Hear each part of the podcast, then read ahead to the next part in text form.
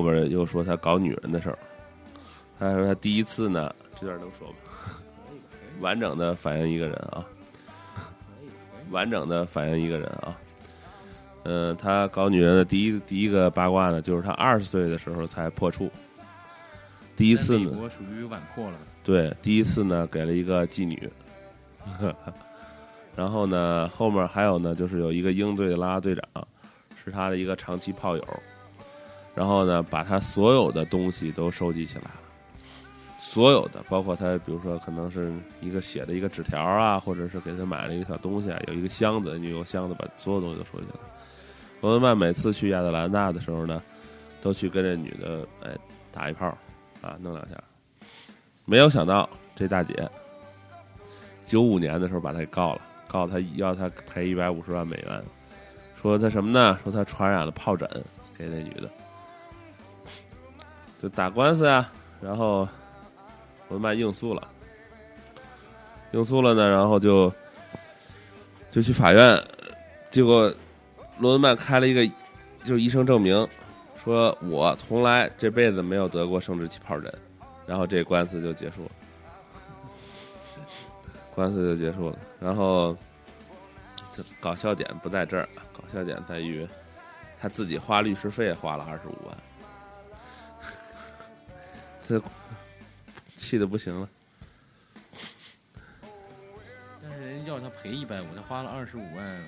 还是赚还是赚的，但这个女的私下找他聊过，让他赔五十万嘛，他没同意。但是他很郁闷啊，这这个其实跟他是没有任何关系，他自己白掏了二十五万美元律师费，也很郁闷啊。啊他都每个人都要为自己对吧？曾经付出的负责任哈。对呀，碰上了嘛。他当年碰到过很多稀奇古怪的事儿。嗯，我就说一个最奇怪的啊，就是有一个人，他球迷让他搞他自己的老婆，搞他球迷的老婆，然后他球迷在旁边看。这个这个资本主义社会的人生，咱们就不做评价，没办法。然后还有那种三 P 的，你知道吗？两个女的找他三 P，这就太多了。中间有一件就是小事儿呢，就是。魔术师，魔术师得艾滋病嘛，就是这个事儿嘛。为什么会扯到魔术师呢？因为在魔术师得艾滋病、宣布自己得艾滋病之前呢，这个 NBA 球员们是很淫乱的，打炮不带套，是吧？然后出去乱搞，都无所谓，觉得自己怎么会得病呢？结果突然魔术师站出来说：“我艾滋病了，性滥交的时候传上的。”大家以后从此以后在外乱搞的时候都要把套戴好。这是一个很深远的影响。然后魔术师九六年的时候复出过一次，然后呢，当时罗德曼说：“我跟魔术师关系还是不错的。”他说：“我也没有什么可以报答他的地方，我唯一能够做对得起他的事儿呢，就是在防守他的时候很努力的防他，就是有很多的身体接触呗。对，相当多身体接触，抱他、缠他、搂他。魔术师呢，赛后就说：‘呃，我的朋友罗德曼。’”嗯，在这场比赛中，对我无所不用其极的防守，我非常的感谢他。我也明白他这么做的原因是什么。我谢谢他，就是感谢他嘛。就说因为我是一个艾滋病患者，别人都不敢碰哈。当时马龙还反对，马龙还反对说是莫是复出怕传染得传染病。然后他九四年的时候认识麦当娜的。他怎么认识的呢？是麦当娜一开始说是对外宣称我对罗德曼这个人很感兴趣，然后呢，一个杂志吧，它是一个杂志，安排罗德曼接受麦当娜的一个专访，然后两个人就认识了。认识之后呢，就约就出去约，约来约去呢就搞上了，搞上之后呢就怎么说呢？如火如荼的就就爱上了吧，就是觉得。他适合我，我也适合他。他他就是我我的那个他，就是这种感觉吧。但是呢，呃，麦当娜呢，终归是一个女的，女的呢，就这种母性的这种感觉啊。就是要给他想给他生孩子，想跟他结婚，想安定。罗德曼说：“我接受不了你这样。”然后他们俩就分道扬镳了嘛。中间还抓了一次奸，还有一次抓奸，就是他带着自己的一个炮友去赌城玩儿然后呢，罗德曼麦麦当娜就跟踪他过去了，当场堵到屋里，直接现场抓奸，然后罗德曼承认了，但这事儿反正就是怎么说呢，不了了之了。然后他自己在赌城也做过一些比较奇怪的事儿啊，拿着三万五进去，输的精光光，而且是强迫自己输光，一分没有输。然后目的是什么呢？你就听起来都觉得奇怪啊，不是正常人的想法，是让自己陷入到绝望、饥饿与求生的这么一个状态里头，还找到这种感觉去打球好。这真是一般人的这个这你完全不能理解啊，这种事儿是吧？一般人理解不了。只能是猜测，就是他他想那个，因为是不是有有一阵儿觉得有了钱之后有点迷失，就是说有钱打球不像原先那种感觉了，嗯，找回当年不是为钱打球那种感觉。但是他真是是不是这么想的，还真不是特别清楚。嗯，剩然后之后呢，就是他大段的辱骂马刺队的一个 超大段的这个辱骂马刺队的一一一段描述啊。嗯，说是首先呢，就是啊，就是说他那个躺在教练席、躺在记者席旁边，不去不去那个听小组会的那个事儿。第四场还是季后赛啊？季后赛第四场禁赛，第五场不首发，这是给他惩罚，他气死了。然后呢，他在打西决的时候呢，去赌城，然后在最后决赛的时候呢，回到球队，这个球队非常不满意，觉得他是属于临阵脱逃啊什么的，反正比较不爽。然后在西决第二场快结束的时候啊，嗯，他之前已经是主场已经输了，哦，不是，西决对火箭第二场完了的时候，他主场两连败了。然后埃弗里约翰逊啊，埃弗里约翰逊在更衣室里就跟全体队员说啊，还有当着绝大多数管理员管理层说，说是我们不能再等大卫罗宾逊领导我们了，因为他不会在场上领导我们。然后这个系列赛就是六场之后就输掉了，被胡箭拿下了。然后他呢被要求上半场防守拉朱旺，他不乐意，他觉得教练的防守策略是有问题的。呃，他说首先呢，他说他如果在上半场他是全队防守最好的球员，他自己这么认为啊。他说他如果要在上半场被要求去防守奥拉朱旺的话呢，他在上半场的防守犯规会非常多，可能会到三到四个。那我这个下半场的话，就基本上不可能再去努力拼防守了，因为可能可能就两下就下去了。然后呢，他说真正的策略是下半场可以防，下半场我可以去防，上半场呢你用罗宾逊去防，然后下半场我来防。然后呢，我这样做呢，我可以少犯规。然后，而且他认为啊，他认为说这场全场比赛应该让大卫罗宾逊自己单防奥拉朱旺，然后呢，我我们去防死其他人，反正奥拉朱旺是防不搞不定的，没有人能防得住他，对吧？那我就干脆让大卫罗宾逊自己去搞定他，搞定搞得搞得定搞不定，反正就这样了。我锁死他外线所有射手，他这是有了教练的那个念头了，就是安排他全队战术，他他觉得这样更合适。对他之前因为是跟着查克戴利嘛，他觉得查克戴利的战术比这个教练战术要高明很多，而且他是一个防守经验嘛。然后呢，他觉得这个教练真是一个二逼主子了，肯定不喜欢你这种想法。教他练对他也不感冒。但是他这个怎么说呢？他那个这个比赛的时候，教练在就是前两场不是输了吗？然后他们在第三场的时候用他这个策略，连赢两场，连赢两场是第四场了嘛？第五场的时候，教练又换回他自己的这个策略了，然后又夸夸又输了。你知道，有时候教练是宁可输了比赛，也要维护自己的这个你你整套的东西。嗯反正这这个不会做人呗，就算是不会做人。嗯，然后呢，他自己觉得呢，当时队上唯一的真男人是谁呢？就是埃弗雷·约翰逊，敢当着所有人面骂大卫·罗宾逊，不是男的，领导不了我们。说其他人呢，就像一个缩卵的乌龟一样，在旁边看着，像个傻逼一样。九六年十二月十号，波波维奇呢，把教练团炒了，自己干主教练了。他原先是经理，波波维奇，原先是个经理啊，对对对，不是主教练。这这老头儿挺神的。嗯。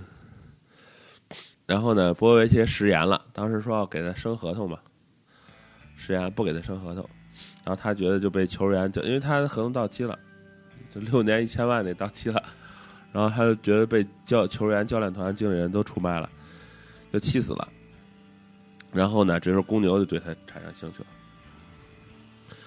对他产生兴趣呢，就用威尔普杜，一个特别中庸的一个中锋，呃，就是属于饮水机守护神吧，这么一个人，把罗德曼换来了。罗德曼走了之后呢，这个大卫罗宾逊开始就马刺整队就开始对他落井下石。那要跟他说什么呢？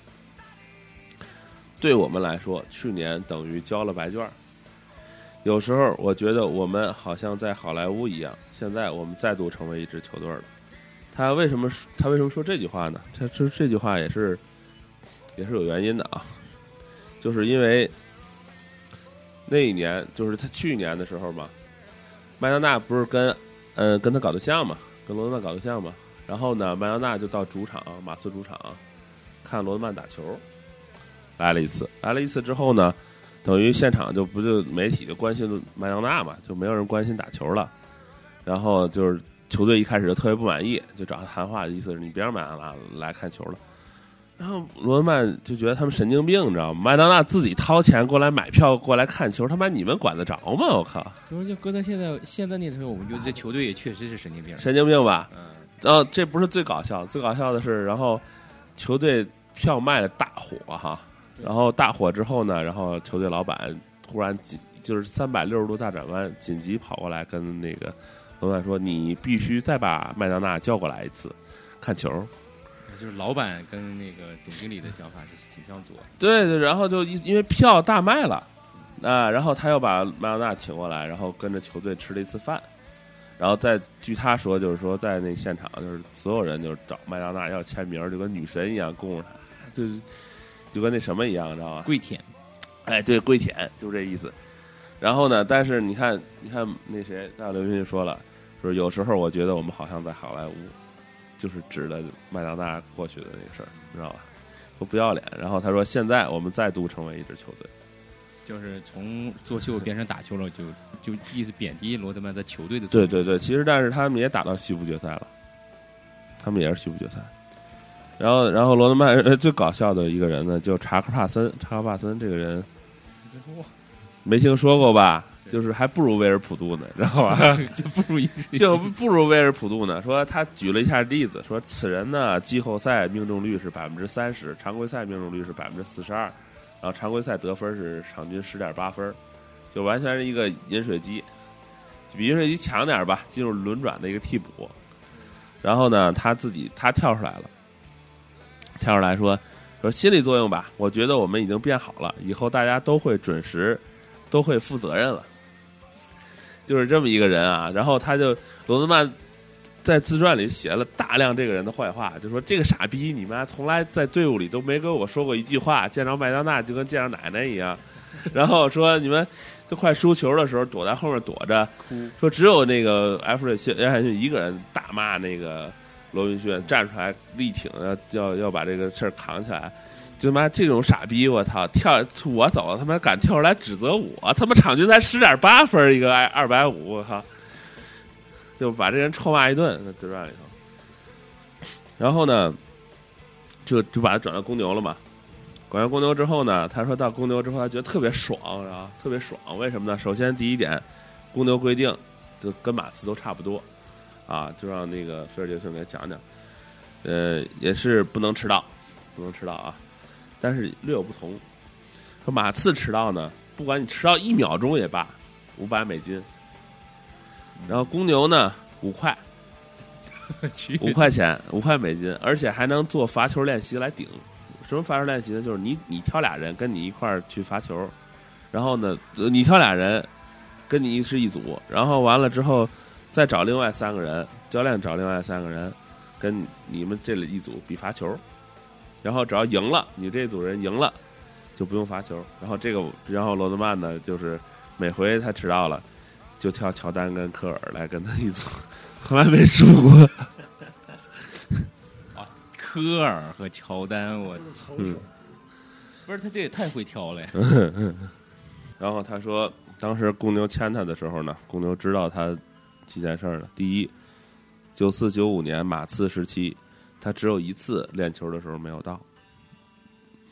然后马刺在这个合约方面，就跟他签合同这方面，把他骗了，承诺给他大合同，但是没给。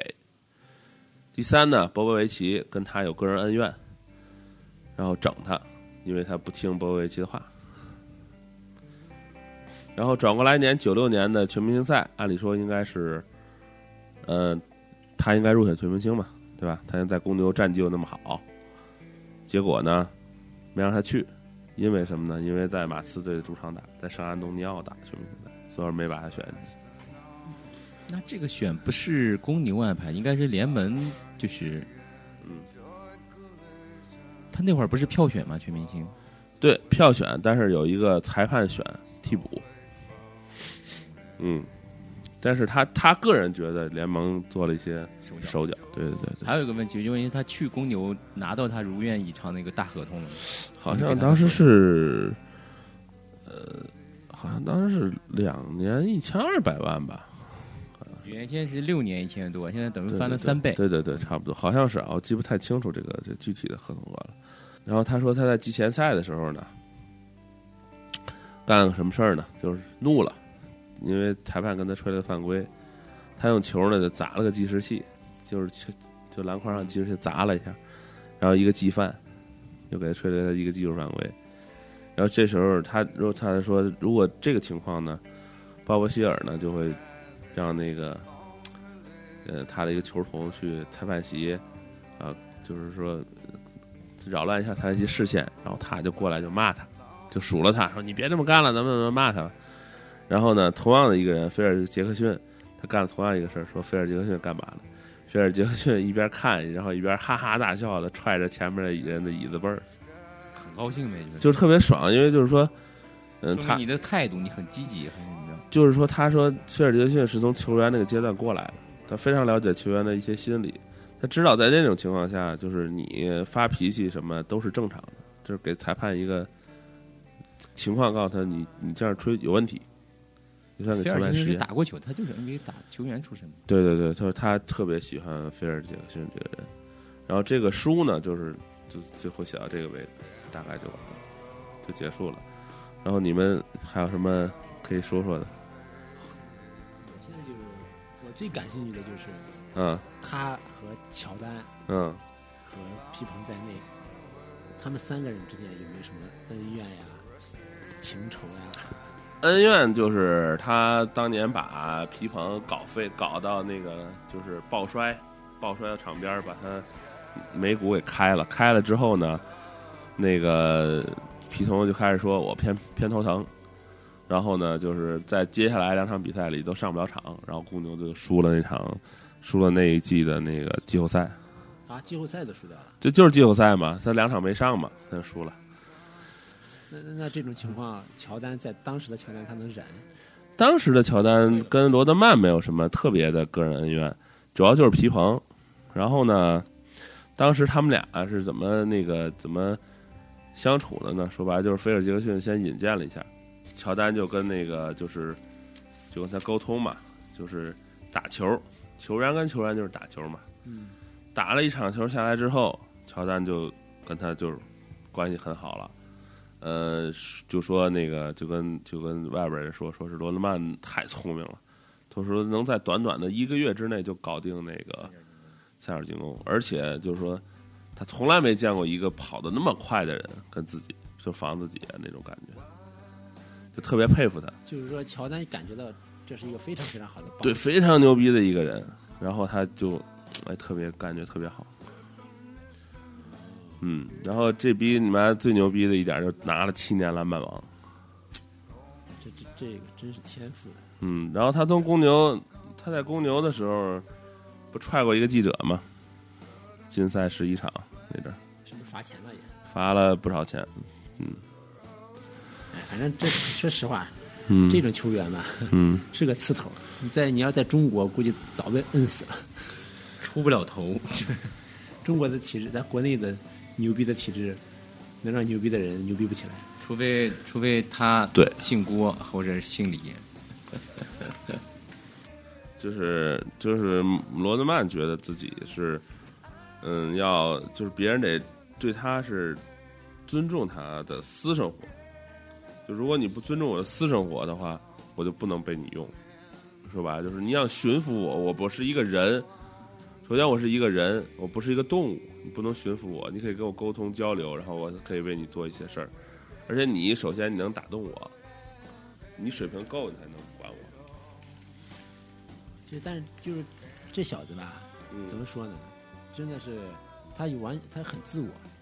咱先不说他的成长环境，就是说嗯他知道自己需要什么，对，而且而且真的是能够做到那一点，就是我需要的我就去追求，但是你看他打球，为什么说大家能欣欣赏他打球呢？嗯，首先他也很拼，除去天赋，他真的很拼。他喜欢打球，对我印象最深，可能大多数人印象最深就是那张海报，嗯，那张海报横着飞出去横着，飞出场外，嗯。那真的是，那真的是对我来说，我觉得哇塞，那就是我觉得一个球员能拼到那种程度，呃，真的是不容易。然后可能也是角度问题吧，但但总的来说是真的不错，就是他在场上啊，就是很玩命，不惜力，对，很玩命，然后忘我，然后很拼命，对，就是就是他能去，虽虽然他是个刺头，虽然他的个人的私生活，呃，咱们看来是真的不怎么地，但是呢，他作为一个球员来说，作为他他的这个整个这个篮球生涯来说，嗯，哎，他做到了他能做到的最好，他很努力，对吧？我不太同意就是他不光是他球打的做到很牛逼啊，他私生活也是现在很多球员羡慕的偶像。就像刚才丁主播说，那个他们那个队的哪个队员平时不咋地，一见面那都是跪舔，就是他就是他把很多东西都做到极致了，只是我们可能对他有些东西理解不了。就比方说，用用中国的传统思维，然后就比方说他那个，以我印象还比较深，就是当时各种报道，就是每次比赛你要报道他那个发型嘛，嗯，他有段时间就拼命的染发型，就花大头。当时其实今天要染一个什么样的发型，明天要换个什么样的头型，然后费用还挺贵。但是他问他为什么这样做，我就当时忘了采访怎么，我不知道大内有没有准备这方面的，会他他当时他这么做的原因就是说他那阵儿不是要自杀吗，他自杀的话，他在他扣动扳机前一刹那，他自己认为这个我既然对我过去的这个人那么自己那么不满意，对吧？那我以后要做一个真实的自己，就是我要尝试一些不同的东西。首先呢，就是先从发型开始，他就先染了一个黄头发。染了一个黄头发之后呢，发现效果非常好。一开始也没有什么原因，后来觉得特别棒，不错。然后呢，就是在他就去不同的主场，不同的主场的话，就换不同的这种染发的发型。然后还会有一些定期的。他说他自己是第一个为艾滋病人把艾滋病支持艾滋病人那符号染在自己头上的那个人，就是他第一个那么做的。而且他别看他联盟对他这么管教啊什么的，但这个人从来不吸毒。你对他抽检从来不吸毒，不沾毒品，他最多就是喝酒。就说你看简单就是他把一个发型，他就能做成那样的。就是他现活的真实，对用他自己话说。现在很多球员的那个发型，也就是模仿他，或者说加一下九零后的一些个性。我觉得，反正我当时我是对他这个印象深刻。还有一个就是，像这种刺儿头，大家印象比较深就是这种打架嘛，就是嗯他跟 NBA 应该很多球员也是抱摔呀，场上打呀，场下抱。我记得是跟马龙组举办过那个叫摔跤比赛吧。对对对，那个他跟我觉得摔跤是不是也是他人生中生命中比较重要的一个运动？也不是，他就是玩儿，那个纯粹是个娱乐，我觉得。但是那身身材板儿，为啥他挑的马龙？还是就是这个缘起是怎么怎么回事？还是他跟马龙不是在赛场上摔嘛？摔完之后，然后马龙就跟他说：“你要不咱们就真来真的，就 WWE 嘛，就来真的，到那儿摔去。”然后他同意了，两个人就约在 WWE 在那儿抱摔，就这么回事。抱出来那个结果最后是谁赢？结果好像是马龙输，你要按理说从身材上看啊，身材来说，他跟马龙应该是起码差好几十斤吧。对对对。但是 WWE 你懂的，其实也不是真的，表演性质的一个这个打架联盟。反正这是一个让很多人无限向往的人物，就是他把每件，刚才我们说了一个自我，自我其实做做到嗯极致其实挺难的，非常因为你你就说纹身这个事儿哈，罗德曼纹一身对吧？之前很少有球员纹一身，但是你看现在纹一身的球员，大家觉得挺正常，没觉得不正常。但他是第一个，他算是始作俑者，对不不能说他第一个纹身的，但是他是把这个这项东西，风潮他给嗯对对对，风潮弄起来的一个人。他说他的两个妹妹之前不是挺都瞧不起他嘛，再后来就是对就到处吹话，我哥罗德曼老牛逼了，然后他妹妹身上后来也纹了两处纹身。还有就是近来我们今年听到关于这个罗德曼那个消息，就是他是嗯，根据我们的报道是作为这个美国跟朝鲜关系缓和的一个一个 一个叫什么接触点吧，反正就是说很少有人关注美育大使，对，成了当年的乒乓外交似的，类似那种角色。现在好多媒体在这样报，我觉得这块儿大家等给主播给大家介绍一下这个嗯，这个事儿的前前后后的我们知道的一些情况。就是大概说一下吧。其实我也不是特别清楚啊。就是他先是，呃，一开始就是他就是访问朝鲜嘛，就是对外宣称是私人访问朝鲜。到朝鲜之后呢，拍摄了一个纪录片儿，然后呢办了个什么儿童训练营儿什么的，嗯，大概有那么一个十天十来天吧。然后第二次呢，在一三年，一开始也一三年，第二次呢也是一三年的半年之后吧，九月份，呃，他又去了，去了之后呢，就说是，嗯、算是一个，呃，回访吧，这么一个性质的东西。然后又又跟他又跟金正恩不又又搞了个宴会什么的，然后看了一场篮球比赛。第三次呢，就是年底了，一三年年底，啊、他带了一帮打篮球的人，NBA 退役的过去给他打表演赛。然后，其实呢，就是怎么说呢？他这个这些所有的行为，都是由爱尔兰一家出版商策划的，不是他自己的一个。就说白了，就是别人给钱让他去朝鲜搞的这么一个活动。那就类似前一段艾弗森来中国那个跟球迷沟通，我说其实很多事情都是这种经纪公司呀、外面的人就跟他联系好了，他就是执行合同的一部分。哎，对，哦，第三次去的时候，他不是带着球员去，第三次是选拔跟这个 NBA 打球的朝鲜队员，然后第四次去的时候呢，是带上 NBA 球员去的。然后他去了之后，还有一个，嗯、挺有意思的事儿，就是他回来的时候，据说是被朝鲜人轰回来的，他自己不想回来，因为金正恩对他不错，你知道吗？好吃好喝供着，也不用他干什么活儿。你说搁你，你不也乐意在那儿待着？这美国人不要脸啊，觉得哎呀，我们就是 brother，你知道吗？我们就是兄弟。兄弟哎，对我就我们这公我们关系就是就是兄弟关系，所以我是不是喝醉了人都这么说？We are brothers. If you think you can drink，哎，不知道。然后他就喝多了，老闹事儿，最后被金正恩轰回来的。说如果这个人不戒酒的话，就不要再回到朝鲜了。是不是呃调戏朝鲜妹子？那就不知道了，具体有什么行为就不知道了。他反正这个人事儿也比较多，你知道，八卦也比较多。哎，他来过中国吗？他来过呀，肯定来过呀。具体哪次不知道，应该就是为球队宣传的时候来过中国。然后，呃，跟你们说一个，就是嗯算算不上一个普及吧，反正就是你提到，呃，提到罗德曼，不得不提到的一个人叫杰克哈利。杰克哈利，杰克哈利这个人呢，是一个著名的小人物的 NBA 小人物的一个成功的一个人物。为什么说他成功呢？说这个人是一个标准的这个饮水机中的饮水机，守护神，然后守护人生中的守护神，什么本事也没有，一个白人中锋，然后场均好像是一点几和加一点几的这么一个数据，一点几分加一点像这种守护神怎么进入 NBA？对他怎么进入 NBA 的？首先，他是一个中锋，他一个替补，他拿钱很少，他拿到一个短合同。当时他在马刺，马刺所有的人都不理罗德曼，这位哥们儿去了。这哥们儿跟罗德曼关系特别好，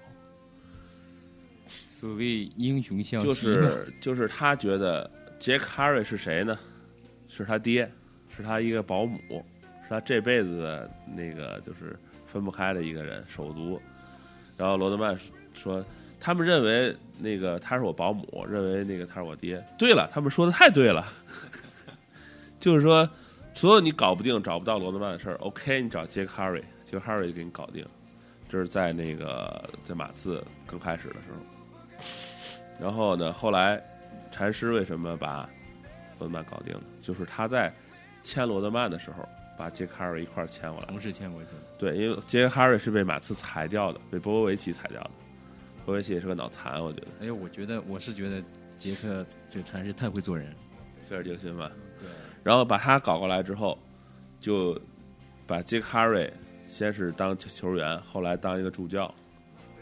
然后其实只要他们两个在一起就好，他不一定是非要打，因为他在那儿也是个饮水机守护者嘛。他关键是罗德曼觉得这个人来到国林，他在也有两个人还在一起，都还有职位，这样他就打球可以不用分心吧，我是这么理解的。他是怎么说呢？我可以，我可以通过这个人来达到控制罗德曼的一个想法。但是其实菲尔杰克逊不是不是控制他，我是来跟你沟通。我不能说我找不到你吧，我要跟你沟通，我得有一个渠道，这渠道就是杰克哈瑞。就是信息费，对对对，但这个人已经死了啊，好像是最近五十五岁，今年没的，就没有了，年也不是很大就没有了。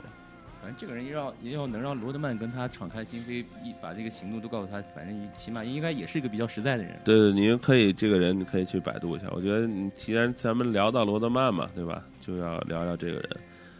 然后我觉得看过这个书之后啊，就是觉得他这个人不是像他就是咱们平时所了解表象的一个人，花里胡哨，对吧？特立独行，然后就是打架呀、搞女人这些事儿，胡搞啊什么的。对，不是一个单纯的这么一个人，他就是首先他是一个普通人，第二呢，他是一个需要做到一个真实自我的一个人，这是他的一个信条。为什么呢？他那次自杀不是没让他自己杀掉吗？